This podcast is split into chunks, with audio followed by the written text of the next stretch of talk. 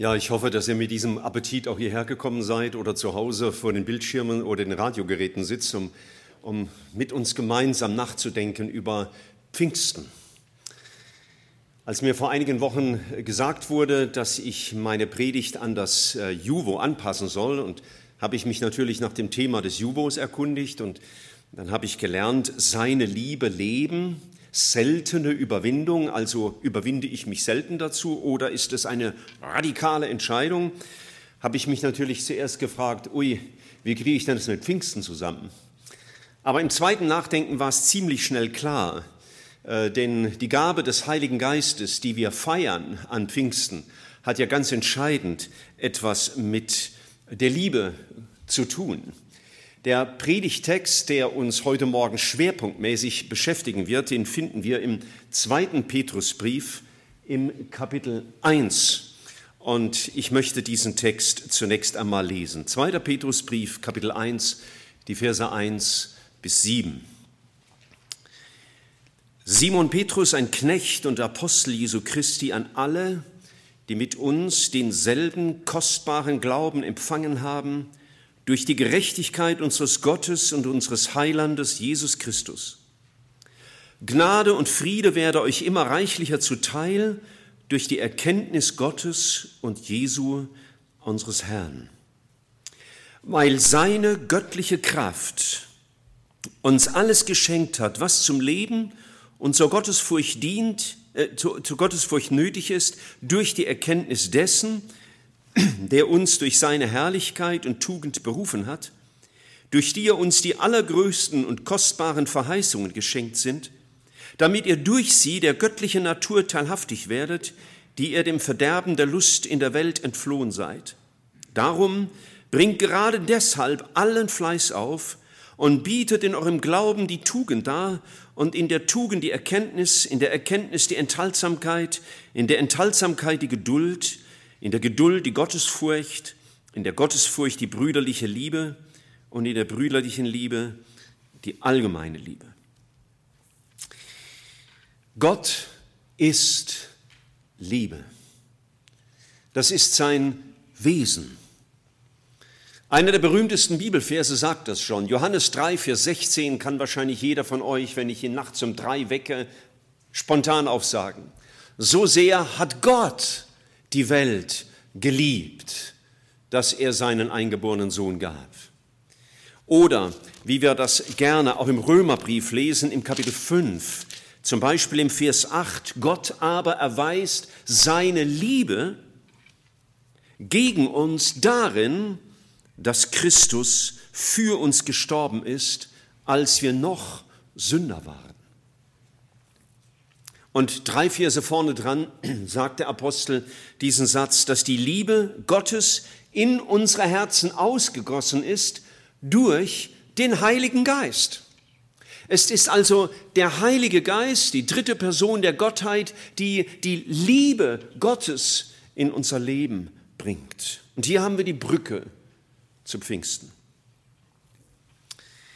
Weil Gott Liebe ist, ist es die Liebe Gottes, die unsere Existenz begründet. Und deswegen wird Liebe immer das entscheidende Element sein in unserem geistlichen Leben, die entscheidende Triebfeder unseres Lebens. Es wird immer wieder das sein, was mich bewegt in der Beziehung zu ihm, was mich bewegt zu Mitmenschen und was mich auch bewegt zu einer Welt, die ohne Christus verloren ist. Gott offenbart durch Jesus Christus seine Liebe und der Heilige Geist macht uns die Liebe Gottes verständlich und will sie zur Wirkung bringen in uns, dass wir nicht nur von Liebe reden und vielleicht träumen, sondern Liebe leben lernen. Wir sehen das schon in der ganz frühen Gemeinde, der sogenannten Urgemeinde. Wenn wir da einige Szenen uns in Erinnerung rufen, dann sehen wir, dass dort zum Beispiel die Bruderliebe herrschte. Wir lesen in Apostelgeschichte 2, 42, dass sie beständig in der Gemeinschaft blieben und dass keiner behauptete von seinem Besitz, dass er nur ihm gehöre, sondern sie hatten alles gemeinsam. Also die Bruderliebe war sichtbar. Dann war die Retterliebe sichtbar. Denn Der Herr Jesus, bevor er ging, hat den Jüngern gesagt, dass die Kraft Gottes auf sie kommen würde, wenn der Heilige Geist auftritt und sie würden seine Zeugen sein. Und tatsächlich haben sich die Jünger sofort auf den Weg gemacht und als sie nicht gleich gehorsam waren, das Wort auch in alle Welt zu tragen, dann hat Gott mittels einer Verfolgungswelle sie auseinandergetrieben, damit das Wort in alle Welt getragen würde.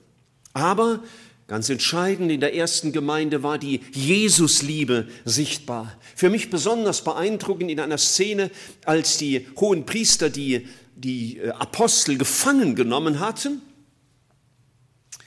und sie dann noch geschlagen hatten und dann gingen sie nach Hause und dann heißt es, sie gingen aber fröhlich nach Hause, weil sie gewürdigt gewesen waren, um des Namens Jesu willen zu leiden. So sehr liebten sie ihn, dass sie nicht nur bereit waren, für ihn zu leiden, sondern dass sie es sogar als eine Ehre, als ein Vorrecht bezeichneten. So sehr war die Liebe Gottes in ihrem Leben spürbar.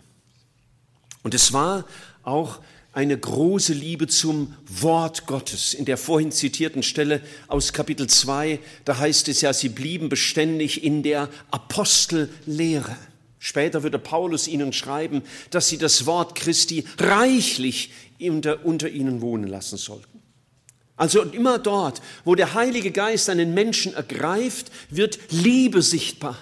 Die Liebe zu Gott, die Liebe zum Nächsten, die Liebe zu einer verlorenen Welt und die Liebe zu äh, dem Wort Gottes. Auch erinnere ich an äh, diesen bekannten Text aus Galater 5, Vers 22, wo von der Frucht des Heiligen Geistes die Rede ist. Also welche Wirkung hat denn der Heilige Geist? Und das Erste, was da genannt wird, gewissermaßen wie eine Überschrift, und manche Übersetzungen äh, betonen das sogar dadurch, dass sie hinter dem ersten Begriff einen Doppelpunkt setzen und sagen, aller Rest ist dann die Auswirkung von dem, da heißt es, die Frucht des Geistes ist Liebe. Das macht deutlich, dass Gott selbst die Liebe ist und dass er diese Liebe in uns bewirken kann und in uns bewirken will. Und was Gott ist, wird überall dort sichtbar und wirksam, wo er ist. Wo immer Gott ist, wird sichtbar, wie er ist. Und wenn er in das Leben eines Menschen einzieht, durch die Wiedergeburt, wenn der Heilige Geist in unser Leben einzieht, dann wird dort sichtbar, was Gott ist, wie Gott ist. Es wird die Liebe sichtbar. Das ist nichts, was der Mensch aus sich hervorpresst, sondern es ist das Werk des Heiligen Geistes. Und je mehr wir diesem Heiligen Geist in uns Raum geben, ihm Platz geben, ihm zuhören, was er zu sagen hat, auch vielleicht über Hindernisse, über Sünde, über Unglauben, über falschem Verständnis, einer ungeordneten Vergangenheit und so weiter, je mehr Raum wir dem Heiligen Geist in uns geben, desto mehr kann Gottes Geist durch uns auch wirken, damit diese Liebe dann auch spürbar wird, dass sie umgesetzt wird. Das Hauptziel und das wird mir immer wichtiger. Das Hauptziel von Gottes Arbeit an uns ist, dass diese Liebe Gottes sichtbar wird. Die Liebe zu ihm, die Liebe zur Gemeinde und die Liebe zu einer verlorenen Welt. Und wo diese Liebe nicht wächst, geschieht auch keine authentische Heiligkeit. Da ist es eine eingebildete Heiligung, vielleicht eine selbstgerechte Heiligung, vielleicht eine abstoßend fromme sogenannte Heiligung. Denn dort, wo echte Heiligung geschieht, da, wo wir verwandelt werden in das Bild Jesu, wird das, der Hauptwesenszug Gottes immer mehr sichtbar und das ist seine Liebe. Ich komme jetzt zu und zum Predigtext zurück und möchte uns gewissermaßen drei Komponenten der Kraft Gottes zeigen, wenn das richtig ausgedrückt ist. Drei Komponenten der Kraft Gottes. Erstens, Jesus ist die Kraft Gottes. Ich gehe zurück in unseren Text im zweiten Petrusbrief im Kapitel 1 und äh, dort lesen wir im Vers 3 folgendes weil seine göttliche Kraft uns alles geschenkt hat, was zum Leben und zur Gottesfurcht nötig ist. Und jetzt zeigt er uns, wie er uns das geschenkt hat. nämlich durch die Erkenntnis dessen, der uns durch seine Herrlichkeit und Tugend berufen hat.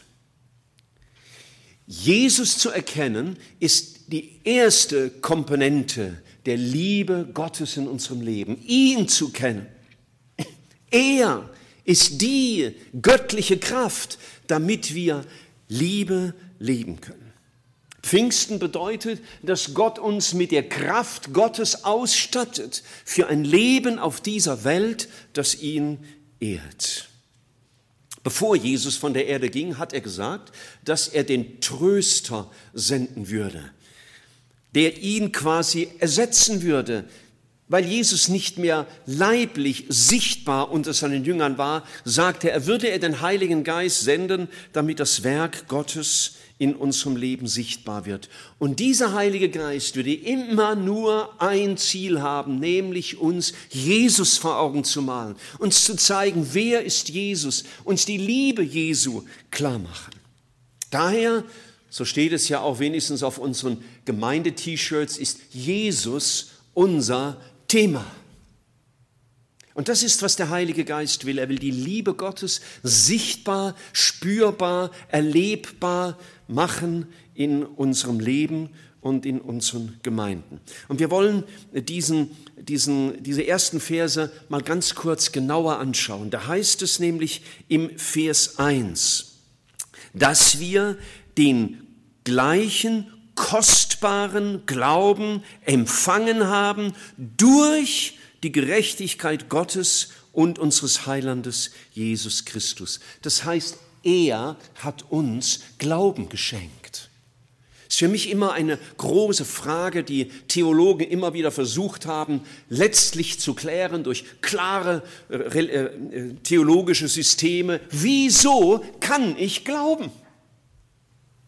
Für mich bleibt das ein großes Wunder.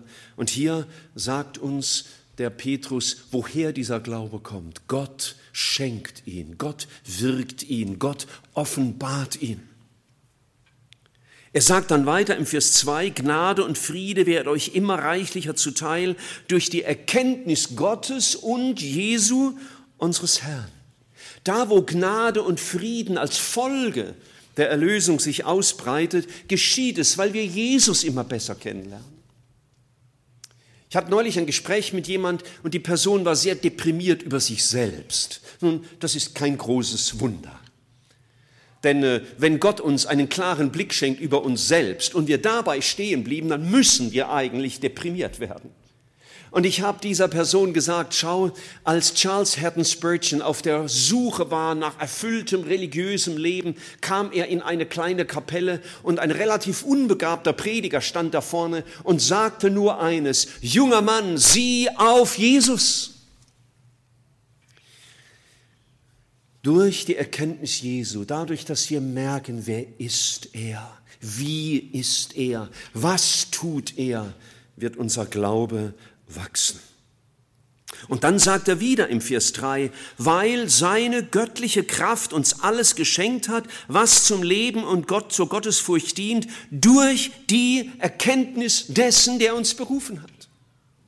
Also wiederum werden wir die Kraft des Heiligen Geistes, die Kraft zu neuem Leben dadurch empfangen, dass wir Jesus besser kennenlernen, sehen, wer ist, unseren Blick auf ihn heften und uns an ihn hängen unsere ganze Hoffnung auf ihn setzen.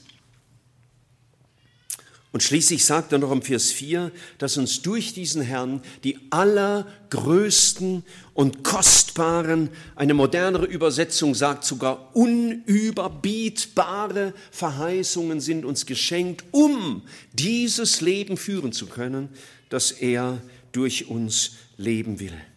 Und als ich das so las, die, die allergrößten Verheißungen, dachte ich, ja die größte Verheißung des Alten Testaments, welche war sie wohl?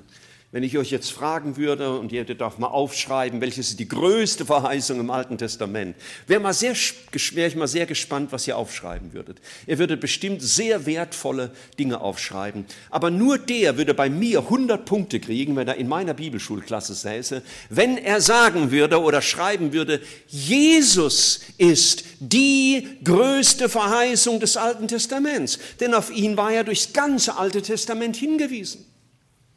Und im Neuen Testament? Was ist denn im Neuen Testament die größte Verheißung?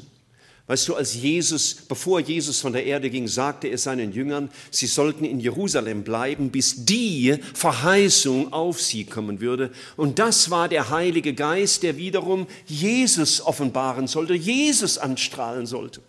Und deswegen ist auch die größte Verheißung des Neuen Testamentes die, dass wir Jesus erkennen, wer er ist. Jesus, die Kraft Gottes. Aber ich habe noch mehr herausgefunden über die Kraft Gottes. Das Zweite, das Wort Gottes wird auch als Kraft Gottes bezeichnet. Wir können das lesen in einigen Bibelstellen und äh, ihr könnt sie mitlesen, wenn eure Augen gut genug sind. Äh, ich beginne mit Markus 12 im Vers 24. Jesus äh, schimpft eigentlich Leute und sagt, ist es nicht so, dass ihr irrt, weil ihr weder die Schriften noch die Kraft Gottes kennt? Damit weist er darauf hin, in der Schrift, in dem, was ich schriftlich niedergelegt habe an Offenbarung über mich, darin liegt eure Kraft, also in dem, was damals im Alten Testament verfügbar war. Oder wir lesen im ersten Korintherbrief im Kapitel 1 im Vers 18 diese wunderbare Aussage.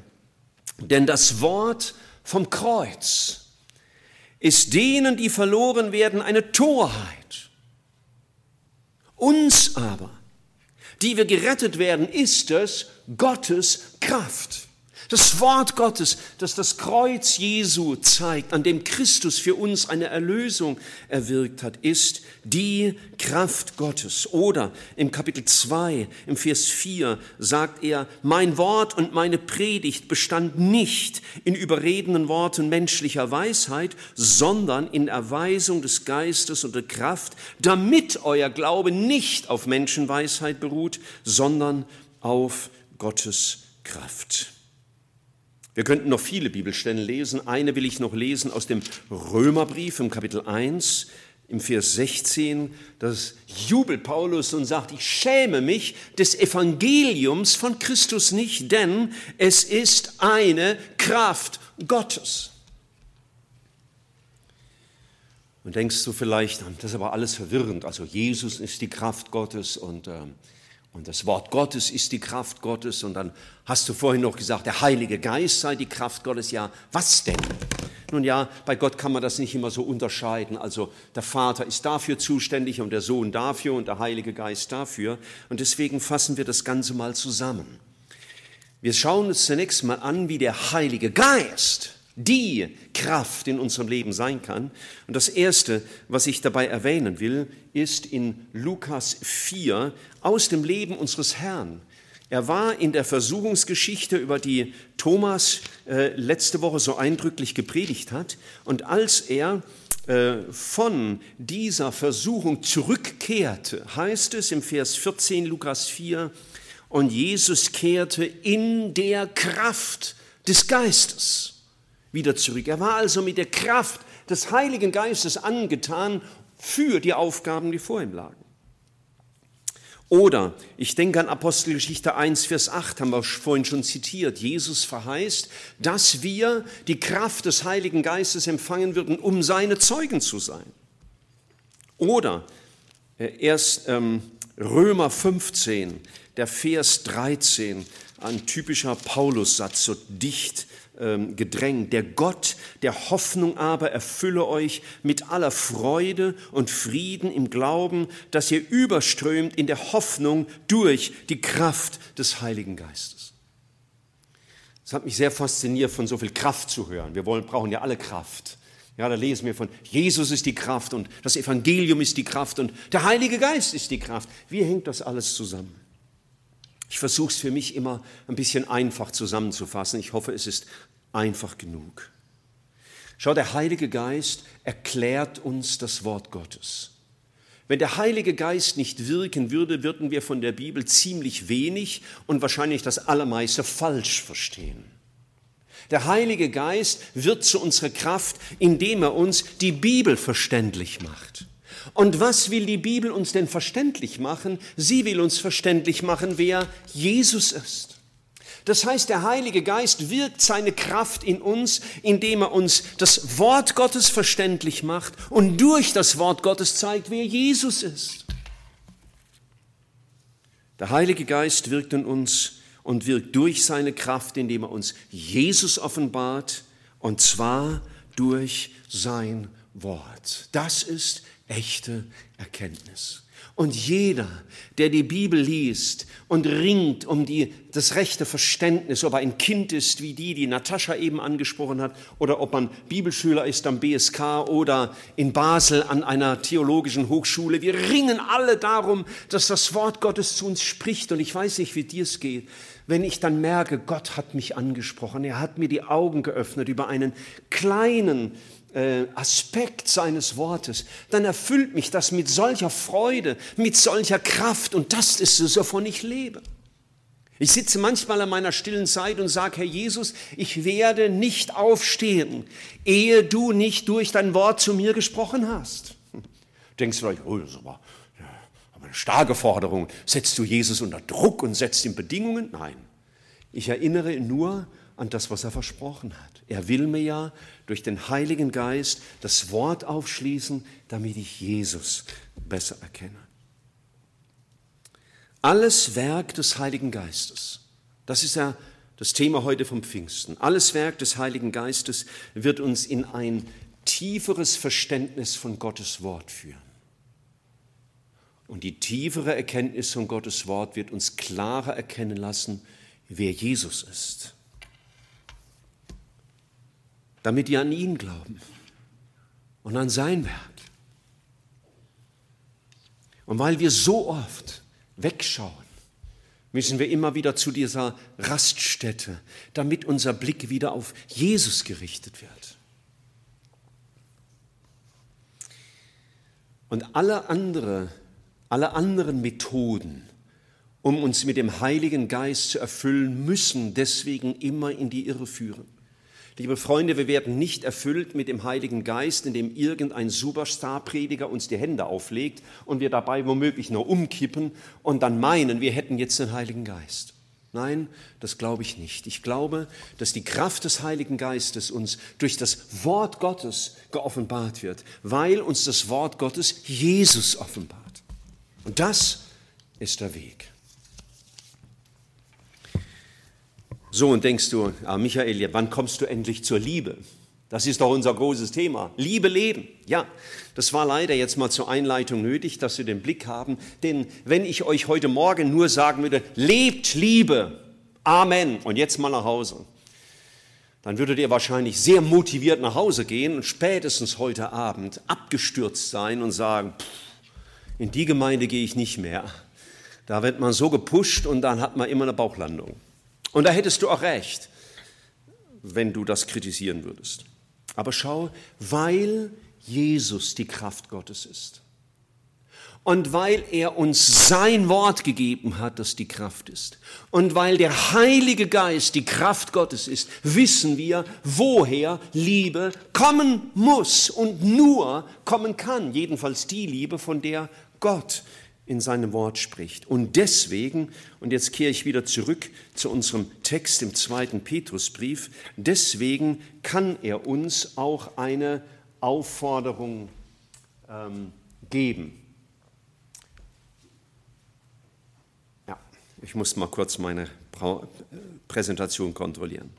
Deswegen, weil Gottes Geist gegeben ist, weil er uns durch das Wort Jesus offenbart und damit die Quelle der Liebe. Deswegen kann er im Vers 5 sagen, darum. Und immer wenn du in der Bibel das Wörtchen darum oder ähnliche begründende Worte liest, musst du innehalten und dir die Gegenfrage stellen. Und die heißt, warum? Wenn einer darum sagt, dann hat er vorher ja was anderes gesagt ich habe Hunger und darum muss ich an der, an der äh, Raststätte anhalten. Und wenn hier steht, darum bringt Fleiß auf, dann deswegen, weil im Vers 4 vorne dran steht, schaut mal, was da steht, durch die, nämlich durch die Erkenntnis Jesu, durch die uns die allergrößten und kostbaren Verheißungen geschenkt sind weil Gott uns seine ganzen Verheißungen gegeben hat, weil er uns durch den Heiligen Geist sein Wort offenbart, das uns den Blick auf Jesus richtet, der die Liebe ist und der sie alleine in mir wirken kann, weil ich sie nicht habe.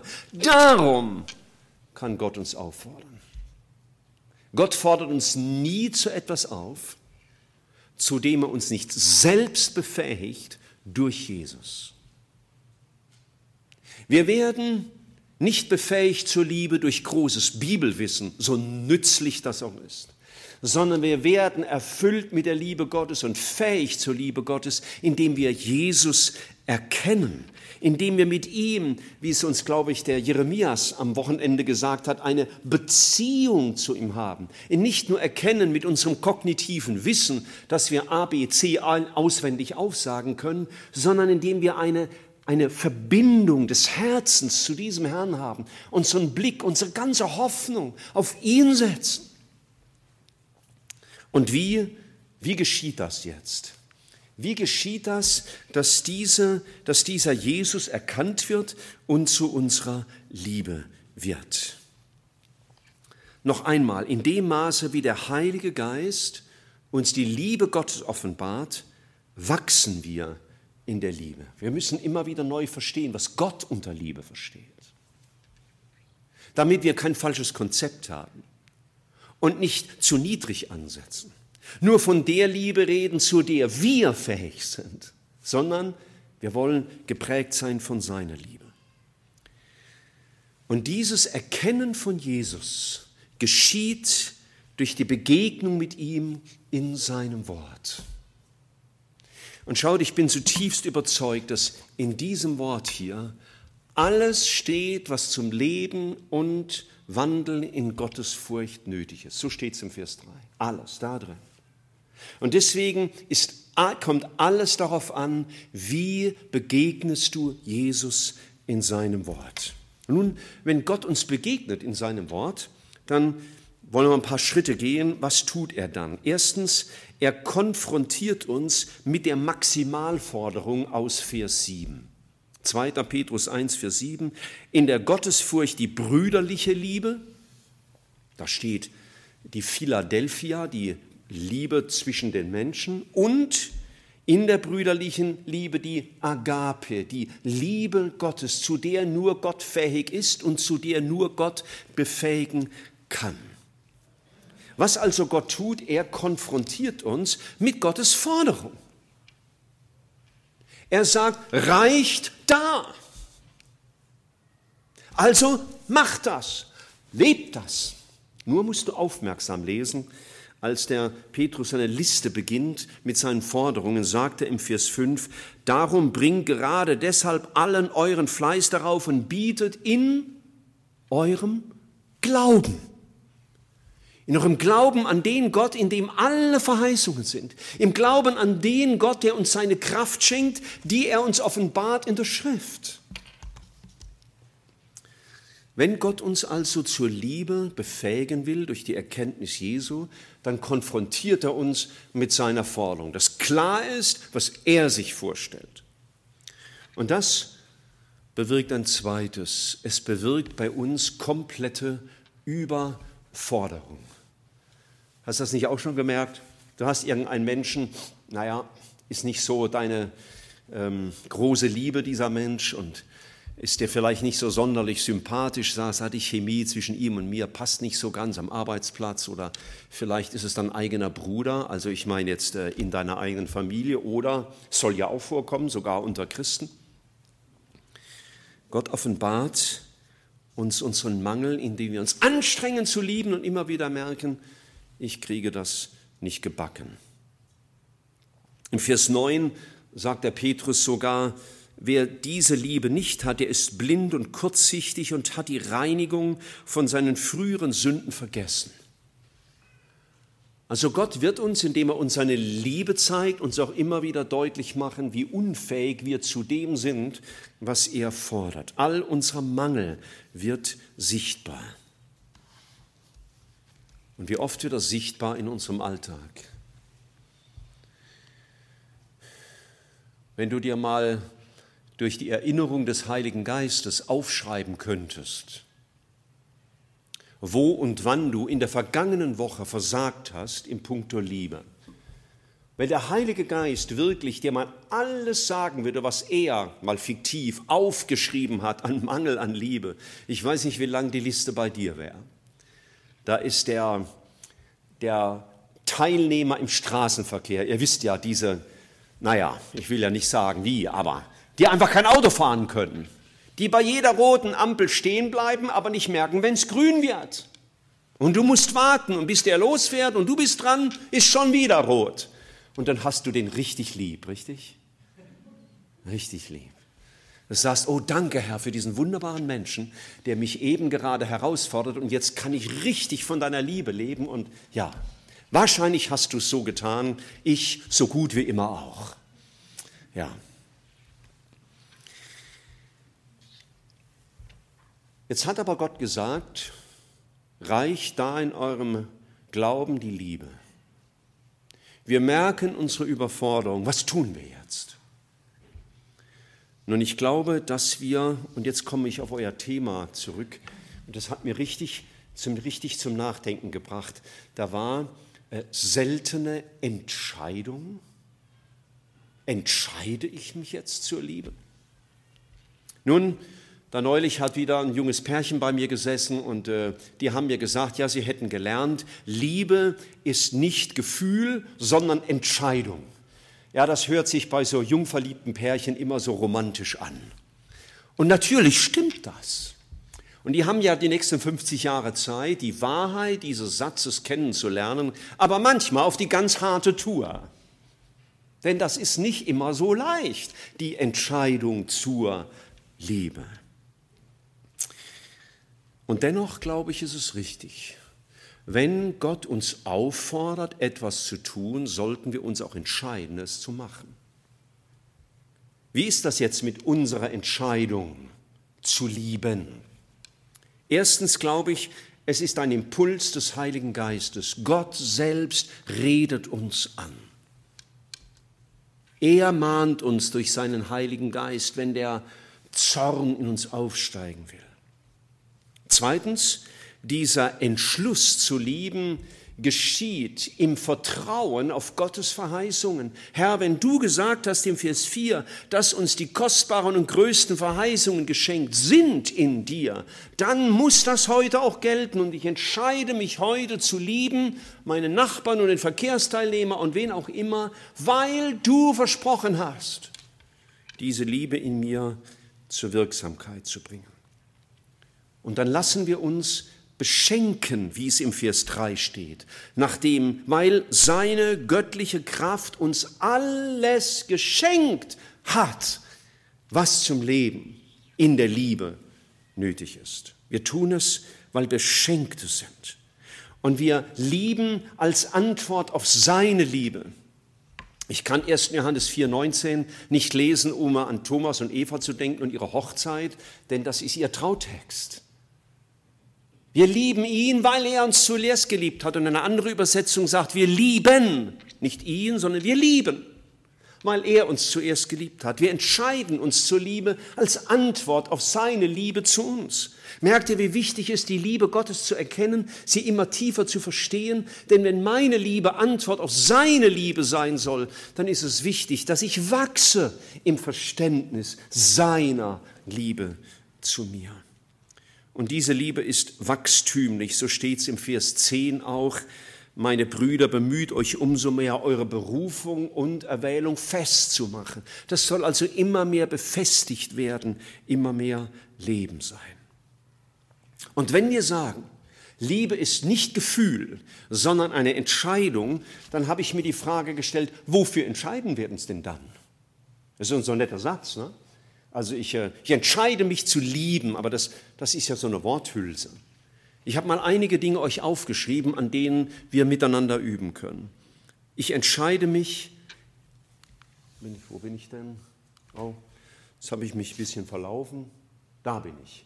Ich entscheide mich nicht mehr für mich selbst zu leben, sondern für Jesus. 2. Korinther 5, 14. Die Liebe des Christus drängt mich. Ich entscheide mich für das Glück des anderen. Philippa 2, Vers 3 bis 4. Seht nicht auf das Eure, sondern auf das der anderen. Ich entscheide mich dafür, zu glauben, dass ich dann nicht zu kurz komme. Mancher denkt, ja, wenn ich immer nur an die anderen denke, dann komme ich ja selber zu kurz. Aber was hat Jesus versprochen in Matthäus 6, Vers 33? Kann das jemand auswendig von euch?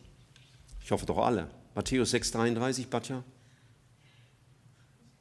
Nicht? Trachtet, das wissen wir, trachtet zuerst nach dem Reich Gottes und seiner Gerechtigkeit und dann geht ihr leer aus. Manchmal leben Christen, als würde das so stehen, aber es steht dort, so wird euch alles andere obendrein gegeben werden, was ihr braucht. Du kommst nicht zu kurz, wenn du Liebe lebst. Und außerdem, na, bin immer zu schnell, na, jetzt komme ich nicht mehr zurück.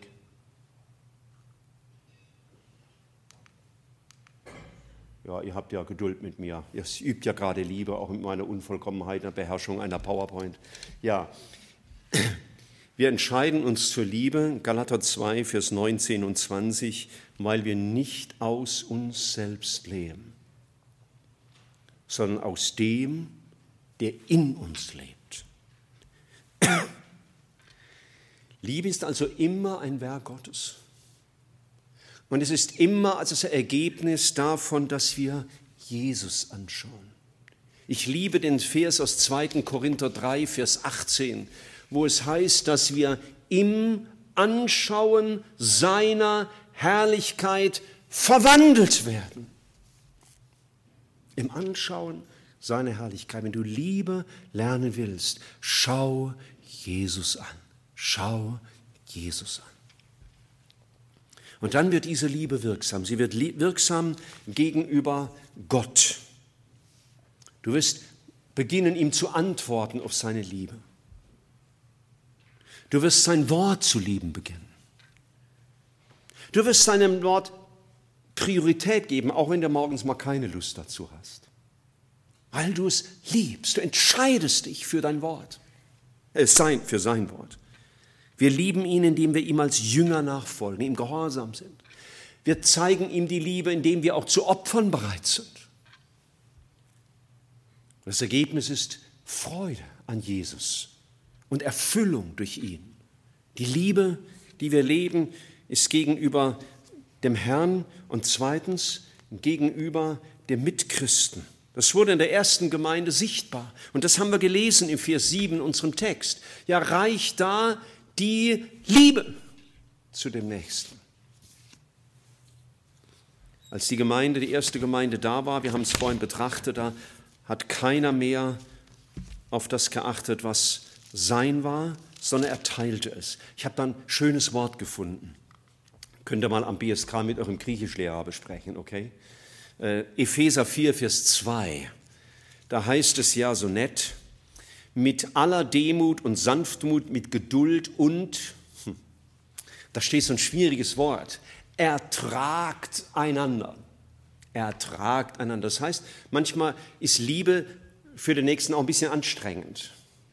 Und dann habe ich gedacht, es würde mich mal interessieren, mit meinen begrenzten Fähigkeiten mit der griechischen Sprache umzugehen, was denn da im Griechischen steht. Und habe ich bei schlauen Leuten nachgelesen, die es besser wissen wie ich.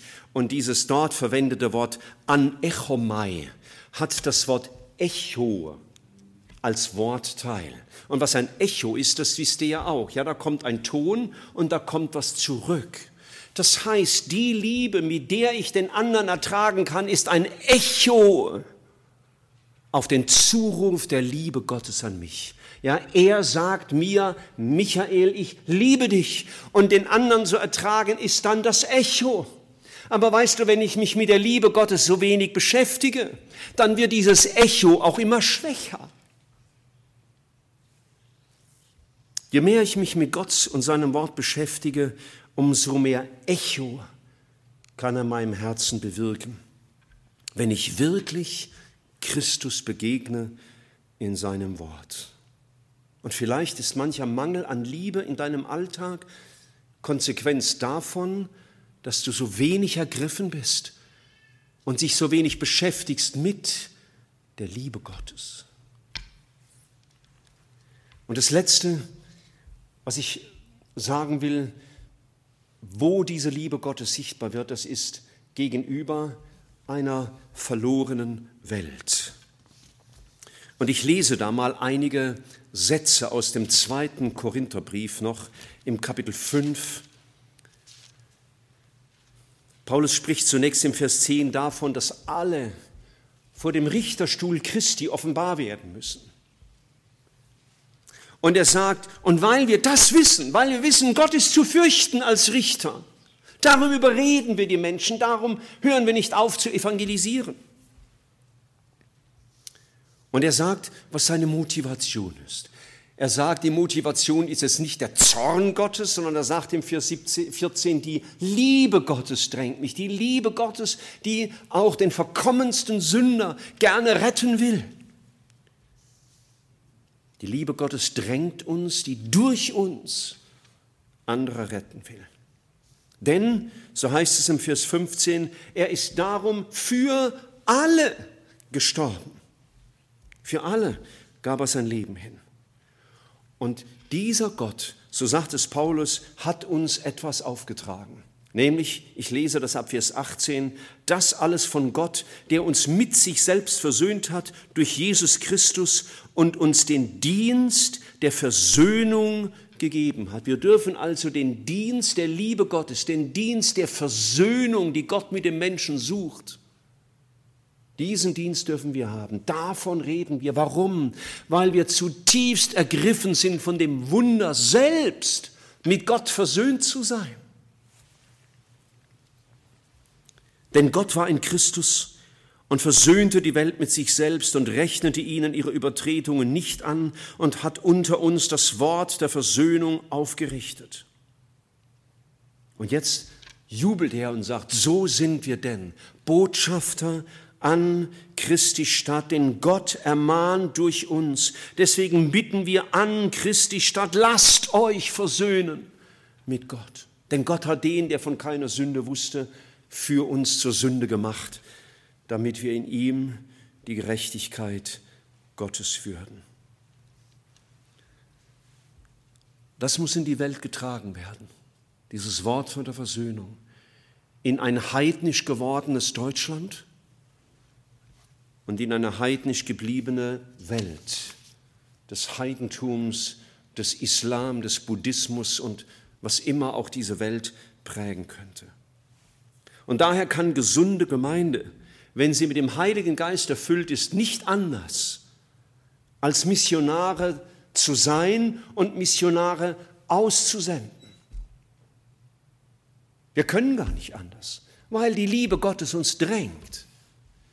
Ich habe heute Morgen gedankt für unsere beinahe bis sieben Bibelschüler, die wir derzeit von der Gemeinde haben. Ja, sechs sind ja aktiv und der siebte ist ja schon in der Pipeline und beginnt im Herbst.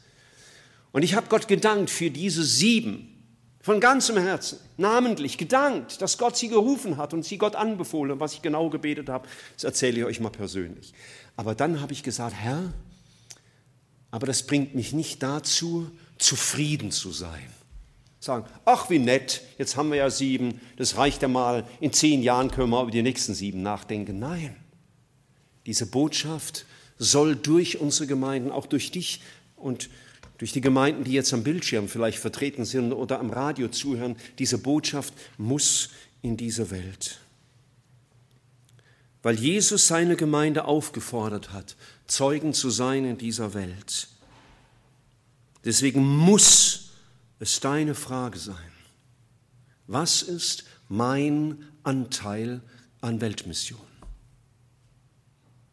Was ist mein Anteil an Weltmission? Das wird für jeden vielleicht ein anderer Anteil sein, aber du musst es von Gott fragen. Und als Juvo-Teilnehmer, der du dein Leben noch vor dir hast, was ist die wichtigste Frage, die dich beschäftigt? Wen werde ich heiraten? Oder welchen Beruf werde ich ergreifen? Oder wie mache ich Kohle? Oder wie arbeite ich in der Gemeinde mit? Alles keine Fragen, die verboten sind. Aber die entscheidende Frage ist, Herr, wie kann ich deine Liebe leben? In der Gemeinschaft mit dir, in der Gemeinschaft mit meinen Mitgeschwistern und gegenüber einer verlorenen Welt. Als Jesaja vor dem Herrn stand und ihm begegnet ist in seiner alles überwindenden Heiligkeit, da hat Gott ihm diese Frage gestellt, wen soll ich senden? Wer will mein Bote sein? Und Jesaja hat sich gemeldet, ohne zu wissen, wie genau der Auftrag lauten würde. Also ich an seiner Stelle hätte mein Jawort sofort wieder zurückgezogen. Denn was er da aufgetragen bekam, klingt mir nicht besonders attraktiv. Aber es war Gottes Weg für ihn. Und ich wünschte, dass wir so in die Zeit nach Pfingsten gehen. Herr, du hast dich uns gegeben. Ich kenne dich als die Kraft Gottes. Ich kenne den Heiligen Geist als die Kraft Gottes. Ich kenne dein Wort als die Kraft Gottes und das befähigt mich zu einem Leben der Liebe, die dann weder seltene Überwindung ist, noch radikale Entscheidung, sondern etwas, was Christus durch mich lebt. Denn nicht ich entscheide mich zu lieben und lebe die Liebe, sondern Christus lebt sie durch mich. Und das ist das schönste Thema und zugleich das schwerste, das es gibt, aber das entscheidendste. Es zeigt unsere Abhängigkeit von Jesus und deswegen offenbart Pfingsten die Liebe Gottes. Und Pfingsten will mich befähigen, Gott zu lieben, meinen Mitbruder, meine Mitschwester und eine verlorene Welt. Lasst uns für einen kleinen Moment still werden hier auf unseren Plätzen, zu Hause, wo du bist, einfach dich vor Gott neigen und einfach still sein, mit ihm in deinem Herzen reden und Nathanael holt uns dann irgendwann wieder ab.